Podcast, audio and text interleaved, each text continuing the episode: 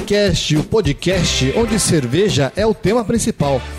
Meu nome é Rika Shimoishi. Cara, eu tô louco pra dar um untapped nessa cerveja aí. Meu nome é Anselmo Bendo e quando eu fabricar minha cerveja, ela vai se chamar epistemológica.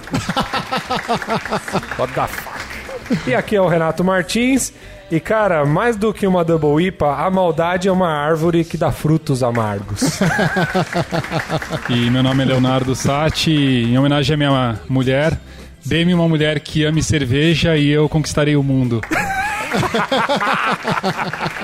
Olha aí, cara. Olha só. Olha o recado, Alessandro. Alessandro. Alessandro. Olha o recado aí, Alessandro. É, ela escuta podcast ou não? Ela vai escutar esse daqui. muito bom, muito Gente, hoje a gente volta a falar de uma cervejaria que se destaca pela qualidade dos seus produtos. Quando a Cafusa surgiu no mercado com sua proposta de estilo híbrido, que é uma Imperial India Black Ale, mas que tem um sabor incomparável, a gente chamou os caras aqui para um bate-papo.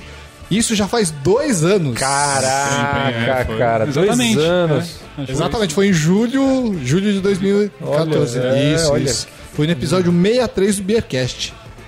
Bom, nesse meio tempo, as cervejarias Primasat, Serra de Três Pontos e Noturna, além de se unir, quer dizer, na prática já tinha acontecido, né? Mas eles criaram uma nova identidade como cervejaria Dogma, né? E eles não pararam de fazer pequenas maravilhas cervejísticas, né? Como, por exemplo, a Orfeu Negro, né? Sim, sim. Antes era tipo. É, quando o casal tá junto, mas não tá casado ainda, como é que União fala? estável. Era união estável antes, agora, agora é o casamento. E é de três, é moderninho, né? Não, a ideia era, no começo, né? A gente tinha as três marcas, né? Porque a gente era bem. Sim, no- meio cervejeiro a gente era conhecido, né? Pelas cervejas que a gente fazia. O pessoal, é, cervejeiros caseiros, gostavam das nossas cervejas. A gente se juntou, tinha, sempre teve uma empresa só. Só que cada um queria tocar a sua marca, né? Essa que era a ideia. Mas, assim, a gente começou a crescer e a gente viu que a gente ficou limitado ao meio cervejeiro. Quando a gente começou a, a, a não. Chegou um tempo que gente, chegou uma hora que a gente meio que parou. Né? A gente falou, pô, o que, que aconteceu? E aí, quando a gente foi pro meio que não era cervejeiro, a gente não conseguia se destacar. Foi aí que a gente teve a ideia de fazer a Dogma. E aí a gente falou, pô, vamos pegar uma marca, ou o que a gente fazer? Falou, puta, vamos começar do zero, cara. Mas do zero mesmo, assim, cara, de fazer uma entrevista, contratar uma empresa de branding né? É, fazer uma entrevista com todo mundo, o que, que a gente queria, pesquisar quais são os estilos, começar pelo nome, aí depois é, ir para a marca e aí a gente vê como é que seria a identidade visual e foi assim, foi um trabalho assim, e a gente já tinha, foi é, mais ou menos um ano depois que a gente já tinha as três marcas, a gente já sabia mais ou menos o que, que era legal, o que, que não era, né? E aí que a gente focou, falei, cara, vamos aí surgiu a Dogma, a identidade visual e tentar o que a gente já tinha, né? Que era Cafusa, Hop Lover, algumas cervejas que já estavam, já, já vendiam bem, né? O pessoal gostava. Assim, n- vão manter essas, essas cervejas e criar algumas outras, né? É, a gente já, já, já provou uma cerveja da Dogma no programa, né? Já. Já, a gente ganhou, ganhou a Branca de Brett, né? O Leonardo tinha cedido pra gente e a gente gravou com a Cláudia Fusco no episódio 120. Pô, Então a Dogma verdade. já estava constituída e a gente usou essa cerveja pra fazer o episódio. Esse episódio não foi muito importante, na verdade, porque eu não participei, mas. Você não participou?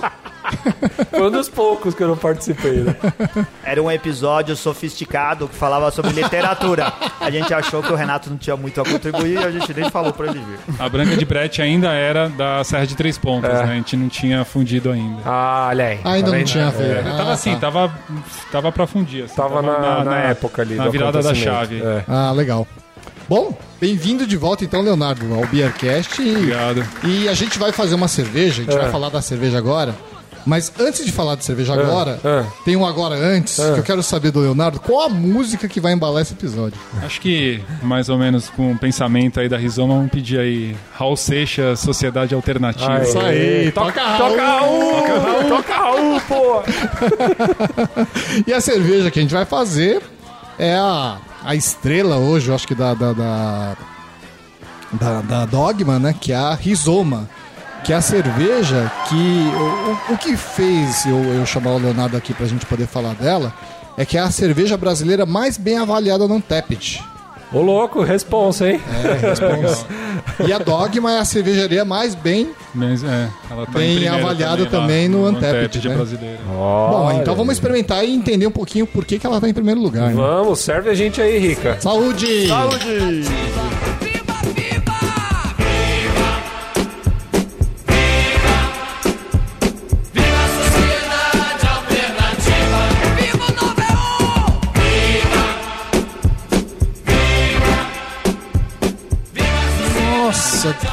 Delícia de cerveja, cara.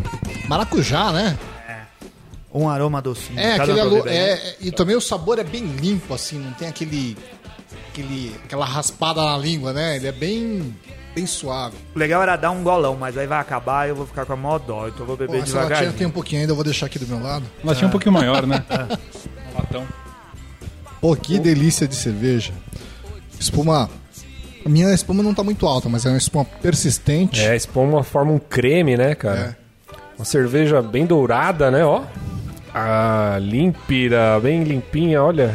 Clarinha. Não é muito Então, clarinha, a, né? A ideia, né, desse estilo, ela, é meio, né? ela é meio turva, né? Então, a ideia É. desse estilo New England, né, na verdade é pra ser um estilo bem turvo mesmo, É. né? Então, assim, ele nem tá tão turvo, a gente Não queria tá. que fosse um pouco mais. É, os próximos estilos aí que, que virem, a gente vai deixar ela um pouquinho mais turva. bem mais turva, né? Porque é, que é o no estilo. meio do copo dá pra perceber, ó, que é- parece que tem mais volume. No meio do copo dá pra perceber que ela tá mais turvinha. Mas eu acho, Nossa pela a, a coloração dela engana, né, cara? também. Você fala assim, pô, mas tá, cerveja ok e tal. Mas é uma cerveja muito aromática, hein? Muito aromática. Eu, o maracu... Vocês falaram de outras frutas, é, mas eu acho que o que domina é maracujá mesmo. Parece que você tá colocando um suco de maracujá na É boca. verdade, maracujá predomina muito aqui, É, né? a, a ideia, a ideia é essa mesmo, né? Esse estilo New England, né? Surgiu um pouquinho, faz uns cinco anos mais ou menos aí nos Estados Unidos, lá na região do Nordeste dos Estados Unidos, na região da Nova Inglaterra. E é um estilo que ele tem que ser bem hazy, né? Bem assim, opaco mesmo, como você Aham. estava vendo. Aham. E ele tem que ter um amargor super limpo. Tem que ser super limpo, né? Então, assim, tem todo um processo para você ter esse Sem o tal do amargor. harsh, né? Pouquíssimo, ra- assim, Pra mim tem que não ser tem nada. zero É, de é, racha. não tem nada. É. E assim como e muitos lúpulos americanos frutados. Então você percebe mesmo, parece que você tá tomando um suco de IPA, né? É, bem, a verdade. é bem juicy, né, que o pessoal fala. Sim, sim. E qual lúpulo que usa aquilo? Esse aí né? vai Citra e Mosaic. Mosaic ou Mosaic. Pô, sensacional. Mosaic é maravilhoso, né, cara? Tem algumas cervejas que, que o pessoal faz, às vezes, tipo, só com ele, assim, que é, É. tá maravilhoso. E tem 8.3 de álcool, que não, nem parece tanto. É, É. bem presente. É. E tem 80 de EBU, é isso? Luan? Exatamente. Não, é. mas a cerveja é bem amarga, né? Ela é, É bem amarga. amarga e, e, e o amargor, assim, mas foi o que ele falou, é um amargor limpo, assim, né? É, mas eu acho que ele Mas vem mais no retrogosto, né? No Então, é, aftertaste. o, o IBU em si, ele não te dá tanto a percepção, né? Ele depende muito também da graduação alcoólica e do corpo da cerveja, né? Então, assim, às vezes uma cerveja com pouco IBU, mas se for uma cerveja com baixo corpo, ela vai te dar uma percepção de amargor muito maior do que se, por exemplo, uma Imperial IPA super doce, você tem que fazer, sei lá, 100 IBU para conseguir perceber alguma coisa. A gente conseguiu equilibrar isso, que vai te dar assim um amargor limpo, legal, mas nada extremo, né? É, tem algumas é, IPAs que nem são IPAs de verdade, são aquelas. Como que chama? Sessions. Sessions IPA, É. que a impressão de amargor é maior que essa. Porque ela tem 4, 4,5% de álcool, né? Então ela tem, já tem um corpo menor, já tem uma graduação alcoólica menor. Então ela pode ter, sei lá, se ela tiver 50 IBU, né? A relação que A a gente estrutura dela em si É. já não suporta a ali, gente né? faz a relação lá que é IBU É. sobre OG, que é o Original Gravity, né? Que é, o, é o- a densidade original do mosto antes de você fermentar. Então vai te dar uma- um número bem alto que vai te dar uma percepção de amargor maior. Por isso que é difícil. Às vezes você toma uma IPA e uma Imperial IPA, às vezes a IPA é mais amarga do que a Imperial. Exatamente, Porque a sensação de amargor, né? ela tem muito mais corpo, muito mais álcool, então você tem que colocar muito lúpulo para conseguir te dar um equilíbrio legal. Bacana, bacana. Muito bom, adorei a cerveja, cara. Sensacional, muito boa.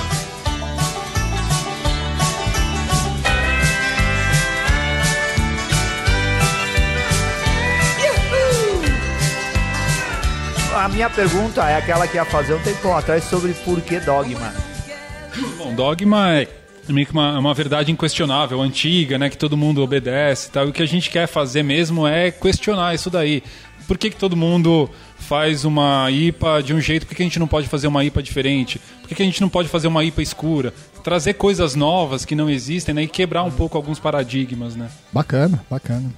Léo, você tava falando pra mim, quando a gente se encontrou, fui buscar cerveja com, com você lá, que essa é uma cerveja sazonal, mas que teve um sucesso tão grande que você teve que cancelar remessas, teve que fazer novas É. braçagens. Primeiro, assim, a gente. Qual que foi a ideia, né? Pra gente conseguir viabilizar o custo dela, foi feito um invase coletivo de latas com outras cervejarias, né?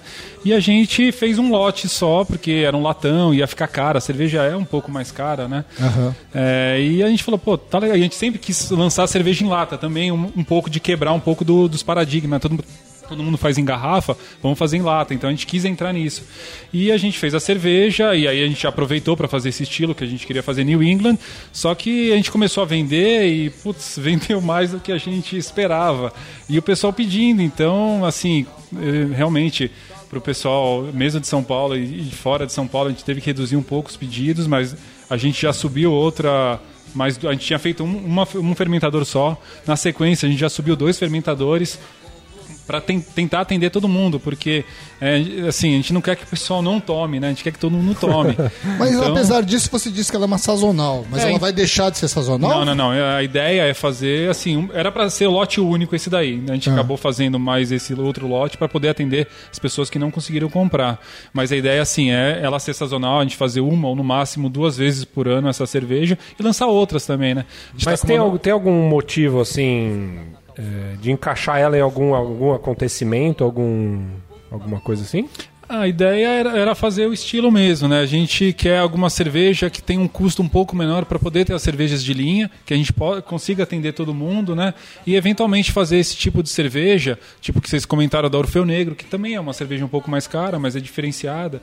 né? Então a gente quer fazer essas cervejas sazonais, mas assim, por exemplo, é, a Orfeu Negro não é, assim, para mim, cerveja escura não faz diferença nenhuma tomar no verão, no inverno, na praia, em qualquer lugar. Mas assim, ainda assim Aí quem tem a fala isso? ideia de se Eu tomar falo cerveja. sempre isso, às vezes sou criticado aqui. É, É. Não sei porque o pessoal acha que cerveja escura tem que se beber no inverno, mas assim, eu bebo no. Então, assim, é, realmente, ela as cervejas escuras, até mesmo a cafusa, ela vende um pouco menos no verão. Então, assim, a gente vai, por enquanto, fazer as cervejas escuras no inverno e conforme o brasileiro vai mudando né, esse pensamento, a gente vai mudando também junto, né, acompanhando o pensamento. né? Não, eu, eu tomaria uma cerveja escura, uma Imperial Stout na praia, só que... Tranquilamente. Porque Só assim, você para pra pensar, por exemplo, uma cerveja dessa aqui, ela é muito refrescante, cara, não é? Isso, Apesar isso. dela ser uma, dela ser bastante potente, assim, ela é uma cerveja refrescante. Então, né, mas que uma refresco. Stout não é tão refrescante, né? Então na praia você toma menos porque Toma ela é menos refrescante. Mas toma. Isso, Ah, tá, é. mas toma, tá, é com verdade. É o licor da... Mas esse nome, né, Léo, é meio diferente, né? Rizoma. É. Explica pra gente por que, Bom, que é esse nome. Pri- Principalmente, lógico, porque o lúpulo, né, ele, ele vem de, uma, de, um, de um caule chamado de rizoma, né, que ele não tem um, não é que nem uma árvore que tem um caule principal, que depois vem os galhos, né, e vem as flores, como se fosse um fractal. Não, ele é, é, é um caule que de qualquer ponto pode nascer um outro caule principal que cria, que nasce é, o lúpulo em si, né, que nasce, cria, cria as folhas, né, e as flores e tal. Então, assim, isso é da onde vem a rizoma da botânica, né. Aham. E aí, Mas ô, a, a, a planta do lúpulo é uma rizoma? Ela não tem raiz? É, então, é a raiz, né? É a raiz que cresce, nasce um caulezinho, né? E aí ela vai crescendo, ela, normalmente ela, ela fica externa, É porque né? o princípio de rizoma na botânica não é que é ela é toda caule e você o, o caule tá acima da terra e abaixo da terra, como uma Exatamente. bananeira, né? A bananeira é assim, né? É. E aí do- os brotos nascem desse caule. E Exatamente. pode acontecer no, no tronco ou em qualquer Ou outro embaixo lugar. da terra, Isso. exatamente. Ela não tem um, um ponto específico que ela É. pode nascer e criar um outro caule, né? Um, um crescimento. Então, assim, o lúpulo vem daí. E aí também a gente fazer um paralelo, né? Com a sociedade rizomática, né? O pessoal do, do pensamento, né? É, do, que você tem uma sociedade que não tem um pensamento principal, né? Por exemplo, a gente aqui brasileiro é, tem aquele pensamento de cultura cristã e o que for diferente disso é, é um pensamento diferente, não. Numa sociedade rizomática, né? Todo mundo, todos os pensamentos são válidos, né? E pode se criar outros pensamentos a partir disso. Então, da mesma forma que o pessoal que desenvolveu essa teoria falou que seria uma sociedade impossível, o pessoal falou que seria impossível fazer uma cerveja desse, a gente fez. Mas não é um contrassenso porque a rizoma é antidogmática. A gente, a gente tá quebrando os dogmas. É exatamente essa que é o nosso foco, é quebrar os dogmas da sociedade. E qual foi, assim, por que, que essa cerveja é diferente? Por que, que ela tem um sabor final tão limpo, assim, não tem aquela aquele negócio de arranhar, assim. Qual a inovação principal dessa cerveja? Assim, é mais um, um processo produtivo, né? Então, por exemplo, quando a gente está produzindo a cerveja e o amargor vem do lúpulo, tá? Sim. E o lúpulo, existem algum, alguns pontos de se adicionar o lúpulo, o lúpulo durante o processo de produção. Então, na fervura ou na pós-fermentação, que seria a maturação. Na fervura, dependendo de ah, uma fervura de uma já cerveja, ali, né? é, dependendo, a cerveja ela fica vai, de uma a duas horas fervendo mais ou menos por diversos processos. Se você adiciona o lúpulo no início da fervura, ele vai ficar lá, sei lá, uma hora, uma hora e meia eh, fervendo, ela vai ter bastante conversão eh, dos, eh, dos alfa-ácidos em iso, né, em iso-alfa-ácido. Isso que dá o amargor da cerveja, que é o cálculo do IBU. Quanto mais para o final da fervura, ou seja, quanto menos tempo esse lúpulo fica fervendo, menos amargor ele dá, só que ele vai te dar mais aroma. E se você coloca no finalzinho mesmo da fervura, ele vai te dar aroma. Né? No meio da fervura um sabor e no finalzinho da, fer- da fervura um aroma. Então o que, que a gente fez? É, a gente adicionou lúpulo só nos últimos 30, dos, a partir dos últimos 30 minutos de fervura. Então, assim, teve um pouco de amargor, sim, que ele acaba isomerizando um pouco, mas ele dá muito mais sabor e muito mais aroma. E além do dry hop que a gente faz, que na maturação a gente adiciona mais lúpulo, né? Então, a gente usou muito lúpulo, só que a gente usou muito pro final. E aí Entendi. ele te dá um harsh, quase não tem harsh, né? E- mas ele tem. consegue te dar um amargor com baixo harsh. Sensacional. Sabia que não ia ter onde gastar.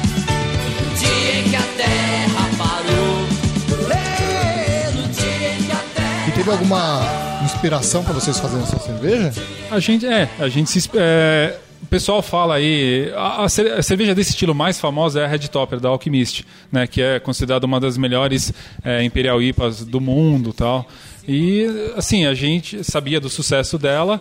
Né, e se espelhou, não se espelhou nela, mas era uma ideia que a gente queria fazer, Legal. né, mais ou menos nesse estilo, né? Eu ia falar dela, mas tudo bem. Eu falo de novo, não tem problema.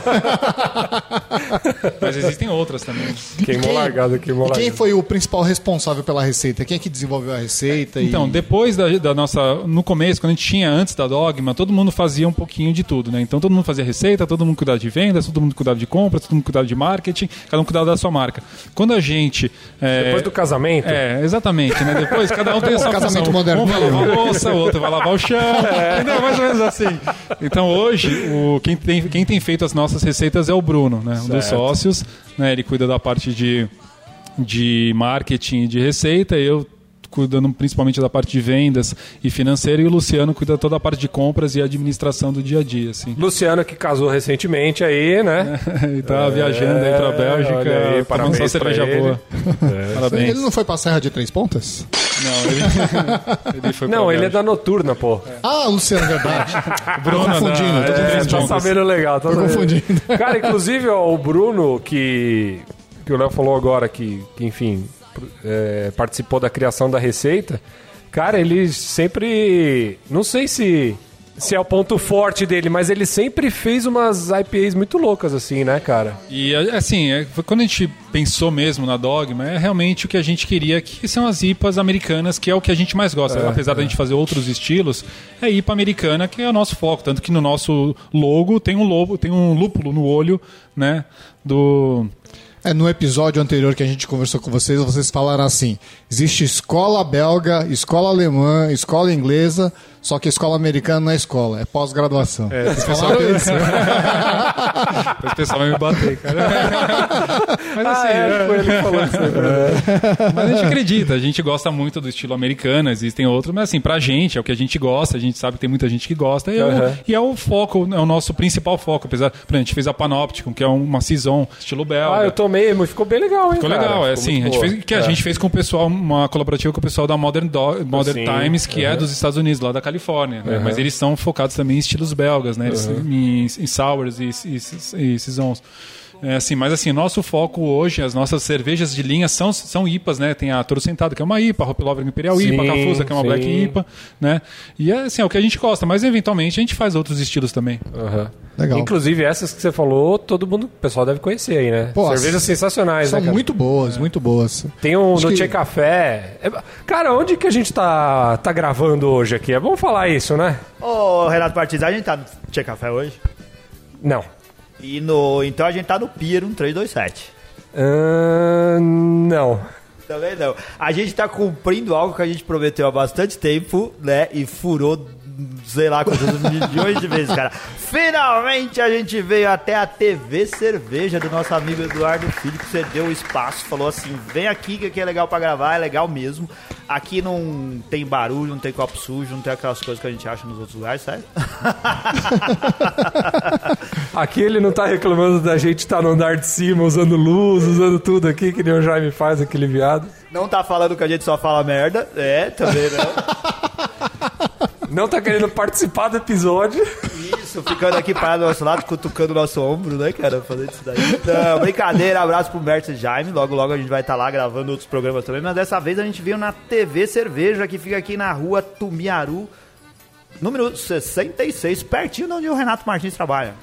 Isso aí. Pertinho de onde eu trabalho, pertinho aqui do metrô Paraíso, o pessoal pode descer no metrô, vai vir pra cá. É um cruzamento aqui da rua Tutóia, cara. Isso, uma travessinha do Tutó É. em direção ao Ibirapuera. É perto do, do prédio da IBM aqui na 23 de maio. O pessoal Isso, deve isso, conhecer, né? Exatamente. Lugar bem legal, pode vir aqui, pede aquele descontinho maroto pro Eduardo que ele, que ele tá aqui pra atender a galera.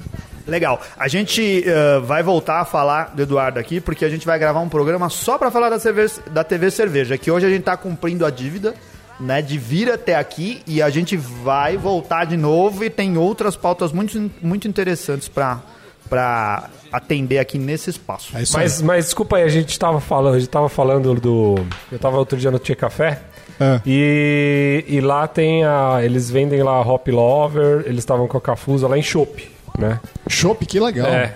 Cara, Hop Lover e Chopp é uma coisa absurda, né, bicho? Que cerveja. Boa, né, pô, dá aquele. Uma cerveja fresca, assim, cara. Quando a gente conversa com o Leonardo, a gente, percebe a preocupação que ele tem em- na perda de qualidade. Então, em chopp, ele deve ficar extasiado, né? Puta, é assim. A gente faz toda a cadeia refrigerada, né? Então, É. assim, nossas cervejas não são pasteurizadas, né? Sei lá, é meio que um. Sei lá, porque que alguém pasteuriza uma IPA, mas ok. A gente não pasteuriza, toda a nossa cadeia é refrigerada, né? E desde que da hora que sai da cervejaria até chegar no nosso distribuidor fica refrigerado e vai para o ponto de venda. É, então, assim, a gente preza muito pela qualidade para entregar, tentar entregar o melhor produto para os nossos clientes, né? A gente se preocupa muito com isso, né? E aí também, você vê, a gente se preocupa com a apresentação do rótulo, né? Com tudo isso, a gente... Sim, é. Que legal. Inclusive fica aí a, a, a- a dica aí. Lá tinha Toro Sentado em Chopp. Tinha Nossa. Hop Lover e tinha Cafusa também. É, legal. É. Muito bacana. Oi, oi o trem Vem trazendo de longe as cinzas do velho Eon Bom, como a gente disse, a Dogma é a união dessas três cervejarias, né? Prima Sat, Serra de Três Pontos e Noturna, né? Mas a Dogma ainda é uma cervejaria cigana, ou seja, não tem uma fábrica própria, né? É, eles ainda estão fazendo cervejas em outros, outras cervejarias que já têm estrutura pronta. Onde que vocês estão fazendo as cervejas hoje, Leonardo? Contar um pouquinho da história, a gente começou na Invicta, a nossa primeira produção, a gente fez algumas produções também na Tupiniquim, e hoje a gente está trabalhando com a Blondine e com a Dádiva. Ah, isso que eu ia perguntar, cara, se vocês tinham alguma coisa a ver com a Dádiva, porque a Dádiva é uma das.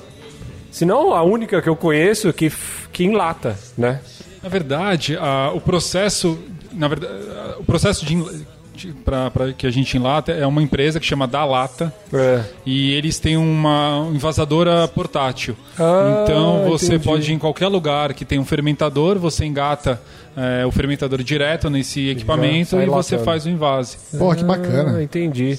É, então é por acaso isso. Porque a Dádiva é uma das poucas que eu conheço aqui no Brasil verdade, que faz então, também ela lata. meio que lançou, né, ou começou, né, fazendo Uhum. a Venite, e aí ela, para viabilizar, né, esse essa novas produções, ela chamou outras cervejarias, né? Então, o lançamento que a gente fez com eles, né, além da Dádiva, foi a gente, a Urbana, a Perro Libre, né? Ah, verdade. E Aquela, não sei o que que é, Cat da Urbana, né? que é, Cat in agora. the Box, a Cat in the Box. E a. J Beer. É, né? Então foram é. nós cinco. Né, que a gente fez esse, esse lançamento e aí que a gente gostou da ideia de lata, a gente sempre quis fazer. Legal. né? A primeira vez que eu vi a Venite, eu pensei que era importável. É, dá a impressão, né? Né? Por causa do nome, né? A apresentação, você tem. Você acha que é Você, importável. você- a, a Rizoma, por exemplo, ela vai sair só em lata. A Rizoma é só em lata, é, a gente não tá pensando. Lata e chopp. Né? Chopp o pessoal acha também ou não? Acho, a gente não fez muito porque a ideia era, da, era a lata mesmo. Então a Tá. gente colocou pouco, pouco em barril mesmo. É, ainda né? tô Mas a inconformado ideia com essa é- ideia de sazonal. Por que vocês não fazem cervejinha, pô? Cara, agora você imagina essa A cerveja. ideia, na verdade, é a gente, a gente quer lançar coisas novas também, né? então Tá bom, pode lançar coisa vai nova, ter mas vai aí, essa... provavelmente, quando esse episódio sair aqui, já vai ter novidades, então a gente tá Oh. lançando algumas variações aí da Hop Lover em lata também. Olha aí. Agora você imagina essa cerveja que é aromática e tal, e ainda em chopp, né, cara? É, Ou é o- então. é ápice, né? Exatamente. Então, mas quais são as cervejas que hoje, hoje vocês têm como sazonais e quais são as cervejas fixas que vocês Hoje as têm? cervejas fixas, é, até, com certeza, Toro Sentado e Hop Lover são fixas, isso a gente vai ter sempre. Cafusa, é, mas como eu falei, né, por enquanto, ainda no Brasil, as pessoas ainda não bebem cerveja, bebem menos cerveja escura no verão. No então, inverno tá garantido. Então, menos. exatamente. Então agora, tipo, a gente faz, vende tudo. Aí sobra um pouquinho, né? Se a gente fizer outro leva no verão, vende um pouquinho. Então, Cafuz é uma que a gente está pensando em fazer sazonal. Provavelmente vai virar sazonal. Sim. Na verdade, todas as outras são sazonais, né? Só a Toro e a Hop Lover que são de linha mesmo. Né? Tá, e quais, mas quais são as cervejas que vocês Aí- pretendem manter em linha, sazonais ou fixas? Com certeza a linha Toro Sentado, Hop Lover e a gente está pensando em mais uma, que seria uma cerveja de entrada, né? Porque as nossas cervejas são um pouco mais. é, por ser um pouco mais elaboradas, elas acabam sendo um pouco mais caras. Então a gente quer trazer aquele pessoal que ainda está saindo da cerveja basicona e para ele chegar para nossa cerveja, a, a, a, a diferença de preço ainda é muito grande. Então é Entendi. difícil ele começar come- tomando a- as nossas cervejas. A gente quer fazer um tipo de cerveja que consiga atender esse pessoal, mas assim, a gente tem preza pela qualidade. Então assim, a gente está vendo como é que a gente vai fazer isso, né? Entendi. Isso é um ponto interessante. Você acha que a ligação aí é, desse cara com, com, com esse estilo de cerveja, por exemplo, de uma rizoma, é mais o preço ou é. Ou tá envolvendo também a questão da, da qualidade técnica, por exemplo, o aroma, Não, a é, é o amargor? preço, é, né? o preço, porque para todo o pessoal que eu dei essa cerveja que não costuma tomar cerveja, falou: "Puta, essa cerveja é boa, é fantástica, é muito boa". Uhum. Mas ele não pagaria isso num ponto de venda. Entendi. Então o que pega ainda mesmo realmente é o preço. Tá. Bom, a gente tá falando que a cerveja é boa, mas só pra vocês terem uma ideia, lá na Cerveja Store, quando tinha, porque já acabou, Custava Custava- só 145 reais. não custava 145, mas custava 34 reais. Certo. Sem o desconto do Beercast. é que é, é uma latinha que é maior do que uma Sim, lata sim, normal, sim, né? uma O pessoal. de 473 ml, se fizer uma, Uma continha, uma, pint, re- né? uma regrinha de 3 aí, vai dar vai, uns 25, 27 reais, mais ou menos, como se fosse aquela garrafinha de 300 ml que, que a gente tem usado. Isso. É, realmente. um. É, essa, esse daqui cabe direitinho num pint, né? Cabe, exatamente, É. 473. Bom, de novidade você vai falar mais tarde. O que, que você está pretendendo lançar? É, então, a gente tá com essa ideia aí de fazer algumas variações da Hop Lover, né? Então, vão ser é, três variações, né? Com alguns lúpulos específicos que a gente tá Legal. buscando. Então, tá para sair para as próximas semanas aí.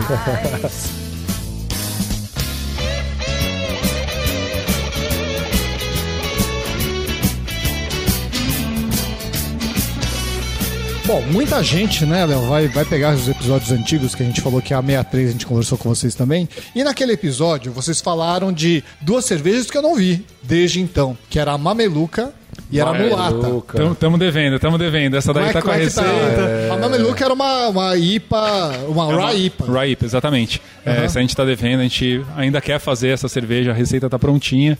Era a receita do Bruno também. É, essa daí, na verdade, essa daí é uma receita de nós três. Tá. Que a gente fez em conjunto.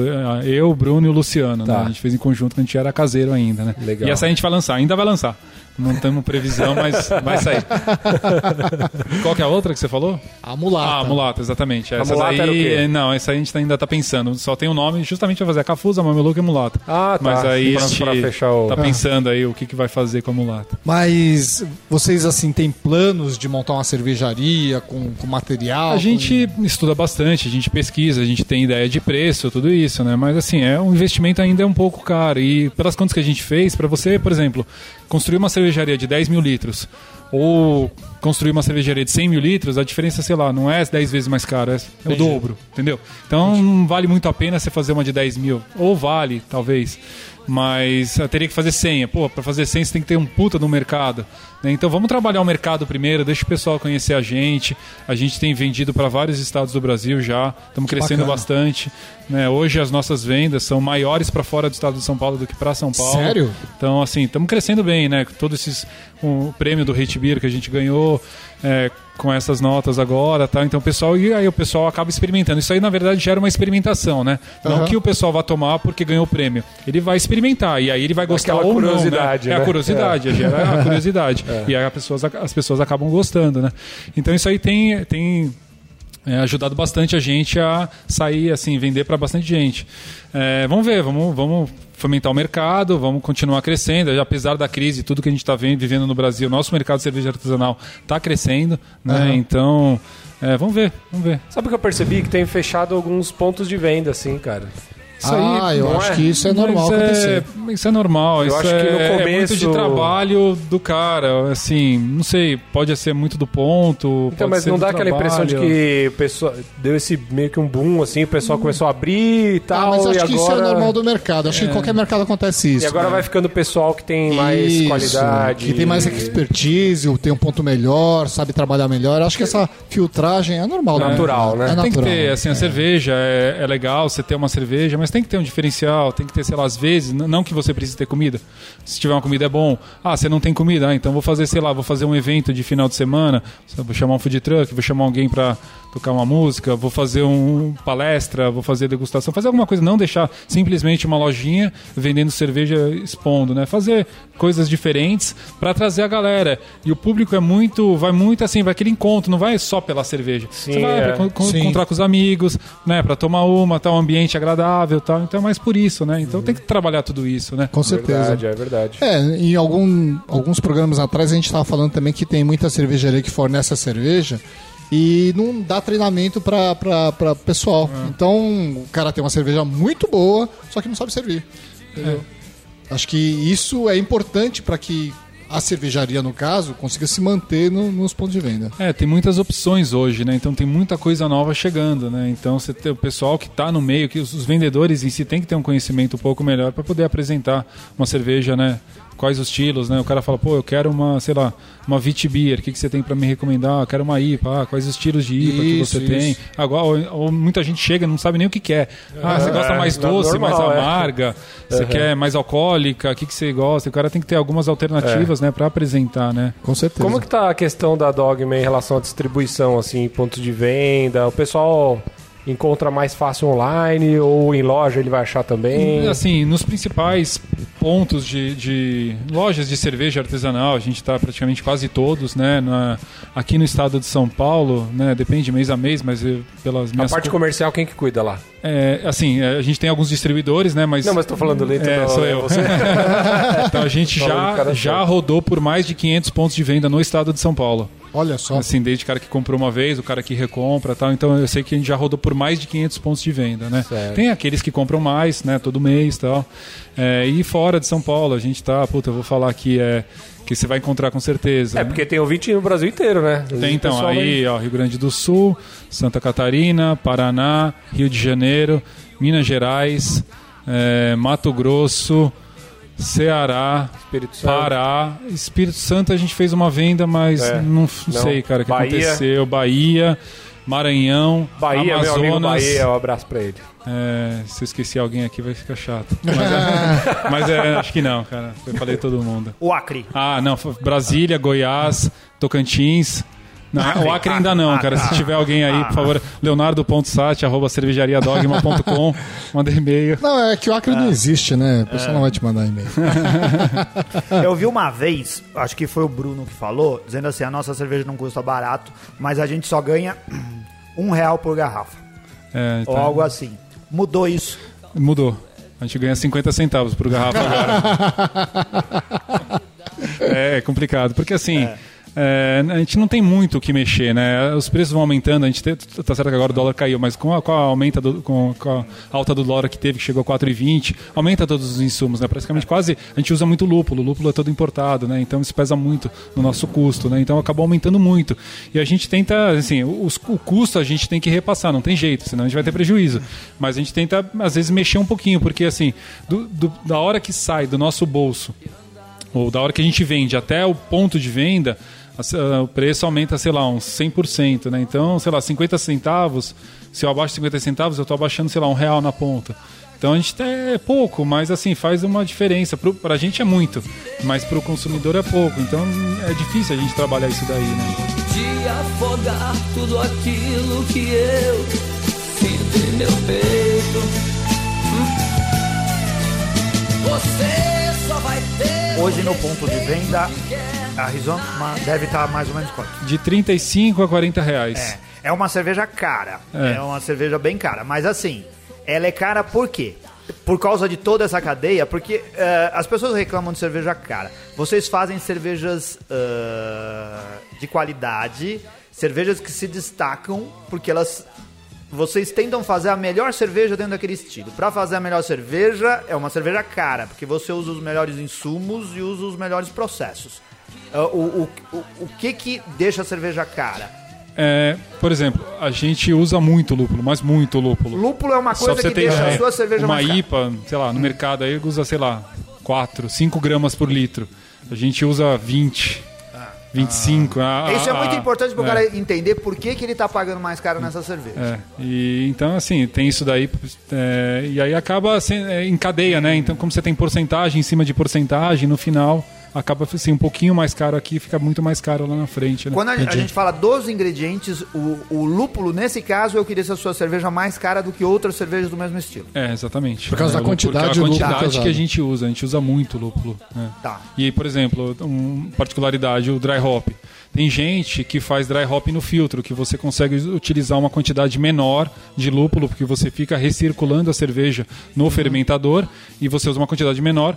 Só que a gente percebe que isso não vai dar um aroma tão bom quanto a gente espera que dê da forma que a gente joga. Então a gente joga o lúpulo direto no tanque. Então a gente usa uma quantidade maior de lúpulo também no dry hop, né? Então assim, a gente preza sempre pela qualidade, né? A gente quer se diferenciar pela qualidade. Isso acaba ficando um pouquinho mais caro, né? Mas a gente quer entregar, é isso que a gente quer entregar. Mas vou te entregar falar, qualidade. vou te falar que esse sabor de maracujá, esse aroma de maracujá que eu senti nessa cerveja, eu não senti em nenhuma outra que eu tomei até hoje. Nenhuma O outra. importante é estar dentro da proposta, né, cara? Se a proposta é, entregar o melhor e, enfim, é, é o melhor e você vai pagar, não tá, tá ok, né? Bom, gente, eu queria fazer um parênteses aqui para falar um pouquinho do Untapped, né?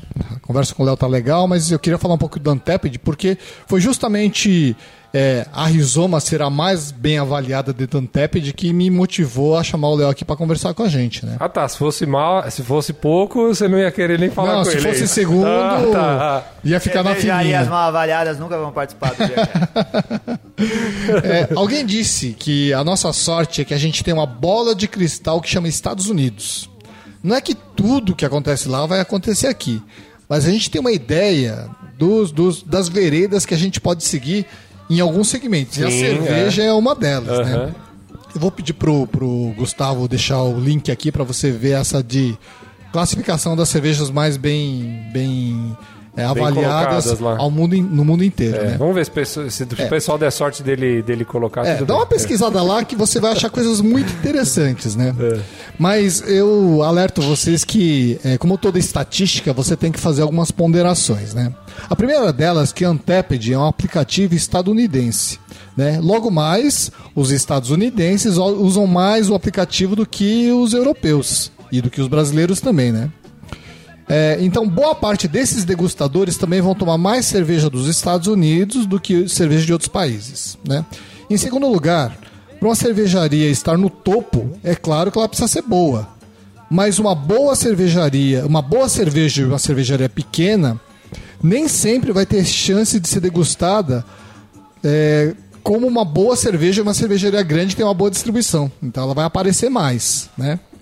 É, o, Sim, rank, é. o rank do Untapped ele tem um algoritmo um pouquinho diferente, porque assim, você tem a nota aritmética lá, que é válido para cada pessoa, mesmo se você botar 10 vai valer uma nota sua, mas você tem a média de todo mundo. Então, por Média exemplo, ponderada.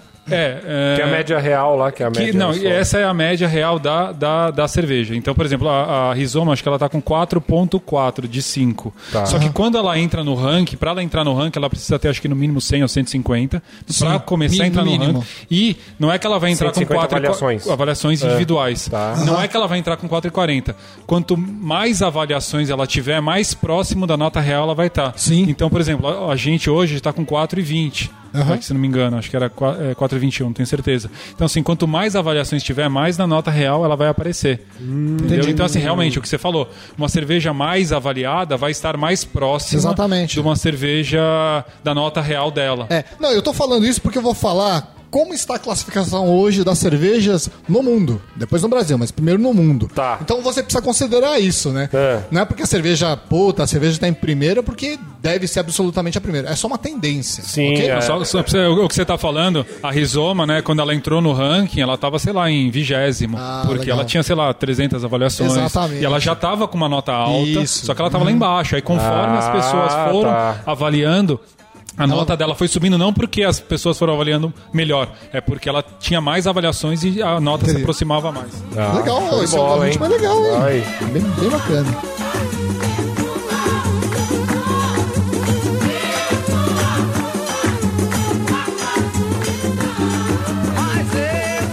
Bom, mas olha só, em termos mundiais, vocês sabiam que das 10 cervejas mais bem avaliadas no mundo, 8 são Imperial American Stouts?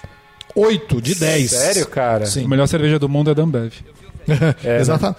Ô, Léo, não, não fica dando spoiler, porra. Cara, eu vou contar aqui, cara. Tá queimando a largada aqui, mano. Assim, ó, as outras duas são, é, são American Double IPAs, né? As chamadas DIPAs, né? E que dentre essas oito, sete são envelhecidas em barris de madeira. Caraca, cara. Olha que interessante. Sendo que dentre essas sete, cinco são da Goose Island. Sim. Né? Isso mesmo, a Goose da Ambev que o que o Léo tava falando aqui, né? É. E sendo que quatro estão nas quatro primeiras posições. Olha só. Coincidência? Acho que não. Bom, e dentre as cervejarias, a mítica The Alchemist, de Waterbury, em Vermont, aparece como a cervejaria mais bem avaliada. É ela que produz. Que cerveja, Léo? Red Topper. É, que é, considerada por muitos, que é considerada por muitos como a melhor cerveja, a melhor dipa do mundo, né? E também tem a The Crusher, né? Que é outra é, double IPA, né? Não confundir com Boris The Crusher, que é uma RIS que é fabricado por outra cervejaria. E detalhe, hein? Que também é muito bem avaliada, né? Também muito bem avaliada. É. A The Alchemist tem mais de 147 mil avaliações e está em primeiro. Caraca, cara. Fantástico, Foda, né? Bom, a segunda colocada é uma coisa que eu já sabia, mas tinha esquecido. Quem está em segundo é uma fabricante de cidra e hidromel, então não vou nem falar. né? É a Cerezer, né? A segunda. É uma tal de Scrams Med. né? A terceira cervejaria mais, mais bem avaliada é a Side Project Brewing, de St. Louis. Que, ao que me parece, ela só produz cervejas enve- envelhecidas em barris de madeira. Interessante, Eles hein? estavam, quando a gente tava no evento lá do Hit Beer, a, a- a gente foi, né? Ganhou o prêmio lá e tal, mas no dia Foi lá, seguinte. foi lá nos Estados Unidos? Lá na? Califórnia, É. E no dia seguinte a gente expôs a nossa cerveja pros americanos tal, e tal. E eles estavam do nosso lado. Olha só. A gente, ó, troca uma cervejinha aqui, dá um golinho aqui e tal. Não, eu vi que você tomou uma cerveja envelhecida lá. É, não, muita coisa, muita opção assim. É, a, a IPA, né, a IPA, as impe- as, os derivados ainda são muito mais vendidos nos Estados Unidos, mas tem muita barrel aged, muitos- muita sour. Então isso é uma é uma novidade, não novidade, mas é uma tendência que a gente acredita que vem aqui pro Brasil. Bacana. Quem vai nos, nos festivais aí consegue perceber isso, né? Tem muita cerveja que o pessoal já faz aí, envelhecida. Isso. Por exemplo, no Festival de Blumenau do ano passado, a Dum tava com bastante... eu Acho que eles estavam com a Petroleum A e Petroleum fizeram tem uma, três ou quatro cervejas uma né, no- série. Dundee, eles estavam com vários, também no Dundee O várias. lá. pessoal da, de Curitiba lá, do, da Body Brown também, tava com... Exatamente. Muitos. Então, vamos trazer esse cenário pro Brasil. Olha como é que tá aqui no Brasil. É. Aqui no Brasil a coisa tá mais democrática, mais variada em termos de cervejas bem avaliadas, né? Então a gente tem assim, a Rizoma da Dogma em primeiro, em segundo a Holy Cow 2 da Season de Muito Porto Alegre, boa, muito boa. A Petroleum da Doom de Curitiba em terceiro, Certo. em quarto a We Have, Ambu- We Have Amburana da Body Brown, que é envelhecida, Ah, yeah, né? é. Depois a Ítaca da Colorado, em sexto a Cacau IPA, em sétimo a Cafusa da Dogma.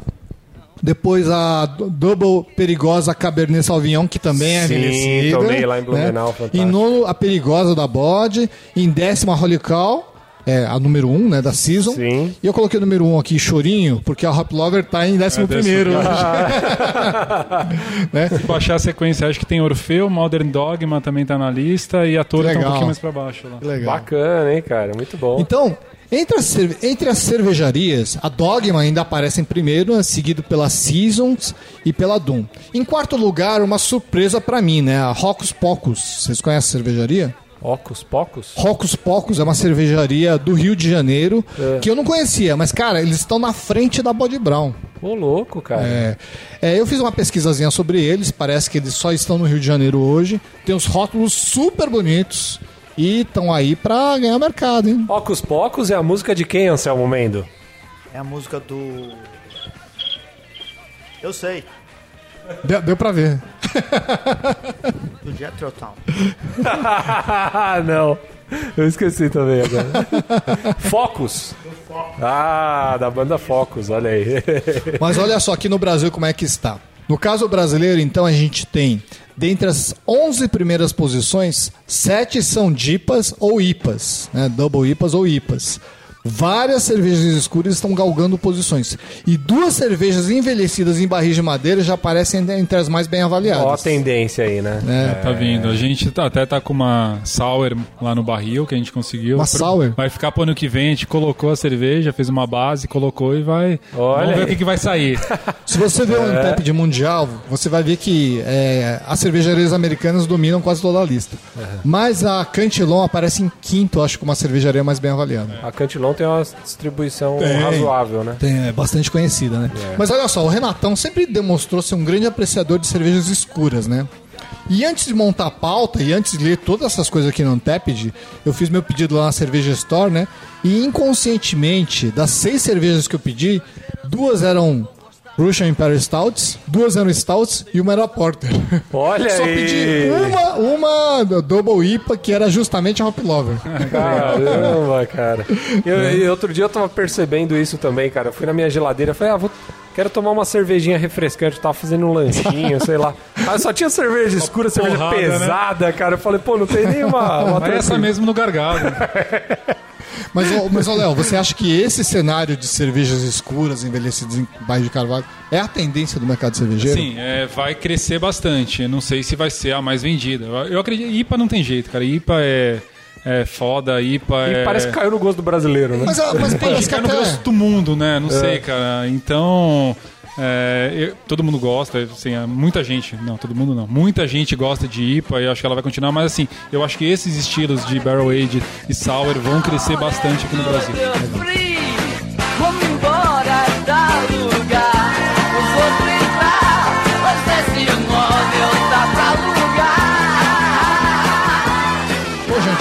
Com o tempo estourando aqui, então a gente vai direto É, já, já. a geladeira e pra harmonização. Renato Martins, já que você tá com o microfone na boca aí, diz aí o que você achou da cerveja e qual a harmonização que você faria. Cara, cerveja fantástica, né, cara? Não tem o que dizer. Cerveja muito, muito aromática, saborosa. Uma cerveja bem equilibrada, cara. Eu acho que esse que é o lance de Com todo certeza. dela, assim, né? Com certeza. É, você vê que é uma cerveja que é, é bem amarga, mas o malte tá lá muito bem presente também. Então o conjunto da obra aí, pô, é, é o que eu acho que eu acho que é o ponto forte disso dessa cerveja. Eu acho que é o equilíbrio, assim. Eu acho que isso que que é o principal ponto. Minha nota vai ser de. Ah, não sei, né, cara? Pra não dar cinco, a gente dá quatro, quatro tampinhas e uma amassada, vai. só pra não deixar, só pra não, não dar muita moral pra ele, cara.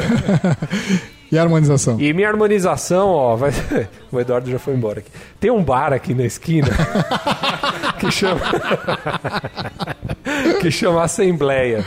E eles fazem uma porção de carne seca com mandioca, cara. Que é maravilhosa. Eu acho que, puta, essa cerveja com aquela porção ia ser um espetáculo. Sensacional.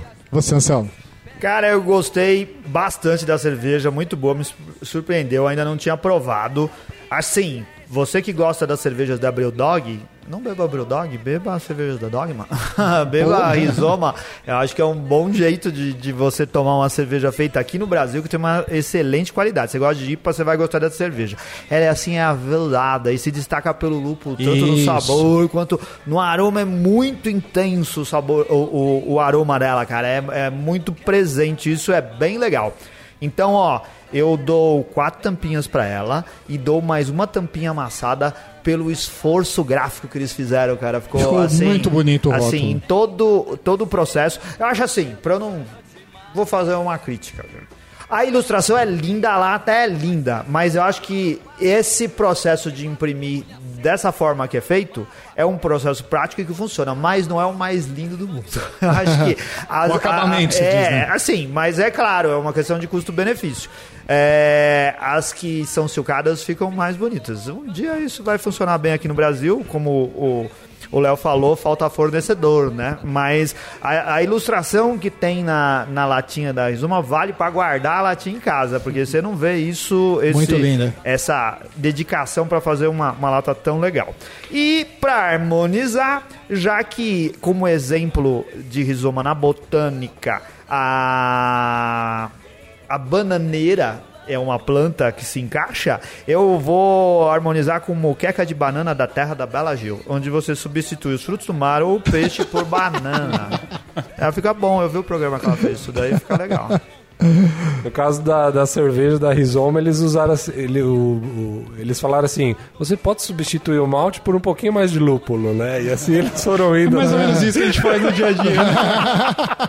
Você pode substituir o lúpulo com um pouco mais de lúpulo. É um lúpulo um pouquinho mais forte. Bom, eu também gostei da cerveja, eu achei a cerveja, cara, muito boa, realmente surpreendente. Eu já, como eu sabia que ela estava em primeiro lugar, no lugar no Untapped, eu já estava esperando uma cerveja muito boa, mas o aroma dela realmente me surpreendeu.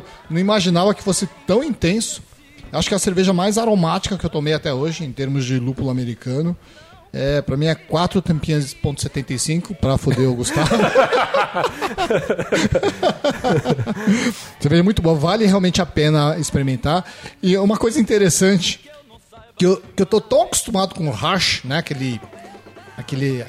Aquele aquela- crisp, aquela. Aquele crisp, aquele que arranha a língua, arranha a garganta, que pra mim já tava incorporada a cerveja. Ela né? não amarra a sua garganta. É, né? na hora que eu tomei essa cerveja, eu percebi que ela não tem. É tão estranho. E foi uma surpresa extremamente agradável. É. Realmente muito. Parabéns mesmo, né? A, a cerveja é muito boa.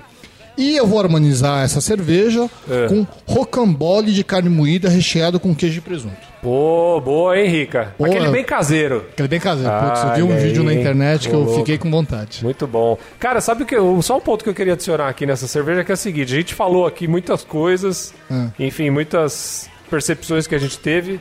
Mas, cara, o cara que provar vai, vai, Vai ter uma boa surpresa. vai ter uma surpresa com certeza, cara. Não tem como descrever assim tudo assim do tem jeito que a gente experimentar tá- pra- Tem que pra- experimentar, não tem jeito. É isso aí. E você, Leonardo? Cara, eu, apesar de eu acompanhar muito o Untapped, de saber quem, onde que as pessoas estão tomando e tal, eu parei de dar nota no Untapped porque eu gosto muito de cerveja. Então, se a cerveja é boa, eu dou 5. Você não mede muito. Ah, vai cara, dando se- assim, puta, a cara. cerveja é boa 5. Então, Sim. cara, eu vou dar 5. Assim, porque eu gosto, a cerveja foi muito boa. Né, sou suspeito de falar dela. E harmoni- harmonizaria com hambúrguer com bastante bacon, cara. Eu, Aê. sou fã de bacon, adoro e dá uma quebrada legal aí. Com certeza, vai ficar legal. Muito bom, muito bom.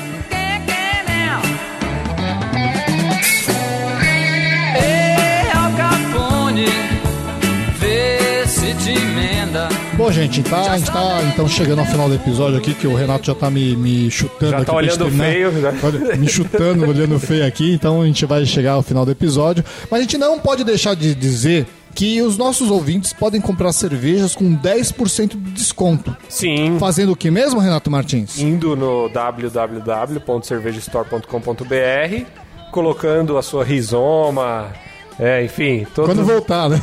é, quando voltar, coloca lá elas no carrinho na hora de finalizar o pedido, vai lá e digita o cupom lá BeerCast que vai dar o descontão 10%. maroto. Exatamente. Né? Exatamente. E também a gente não pode deixar de vender as nossas camisetas. O senhor Gustavo Passo Sim. prometeu que esse mês a gente vai ter novas camisetas Sim. e Estoque renovado lá, estoque né? renovado e pode comprar camiseta com frete grátis. Fazendo o que Isso. mesmo, Anselmo Mendo? loja.beercast.com.br, mas com frete grátis é se você comprar duas. Duas camisetas, vale. Quando exatamente. o, o- o Ricardo fala de renovar, é renovar a numeração, porque o pessoal tá tentando comprar alguns números que não tem mais. Né? Exatamente. Esgotou e agora a gente passar a ter de novo. Mas ainda a tem numeração. camiseta lá, ainda tem, camiseta. claro. Os que não tem é porque o Gustavo tentou provar antes e acabou rasgando. Tava faltando tamanho XXX. Aí ele pegou as M, que é as que tinha, e vestiu. Vou tentar aumentar o tamanho Vamos dessas ver, camisetas. vamos repor o estoque. que sacanagem. É só o cara não vir que a galera. Pessoal, bom, Leonardo, muito obrigado pela presença, pelas informações. Valeu, pessoal. Parabéns pela cerveja. Obrigado aí pelo convite novamente, cara, e sucesso aí pra vocês. Sucesso pra Legal. você também. tiver novidades, mande. Tranquilo. É isso aí, meus amigos. Obrigado por acompanhar a gente. Acesse a gente através do site, do Facebook, do Instagram, do Twitter. Façam seus comentários, a gente vai fazer o possível para poder lê-los ao vivo, embora esteja meio complicado, né? É. Deem cinco estrelinhas pra gente no iTunes e a gente se vê na próxima semana. Um abraço e até mais. Valeu! Tchau, tchau. acreditar em mim. Eu sou astrólogo. Eu sou astrólogo e conheço história do princípio ao fim.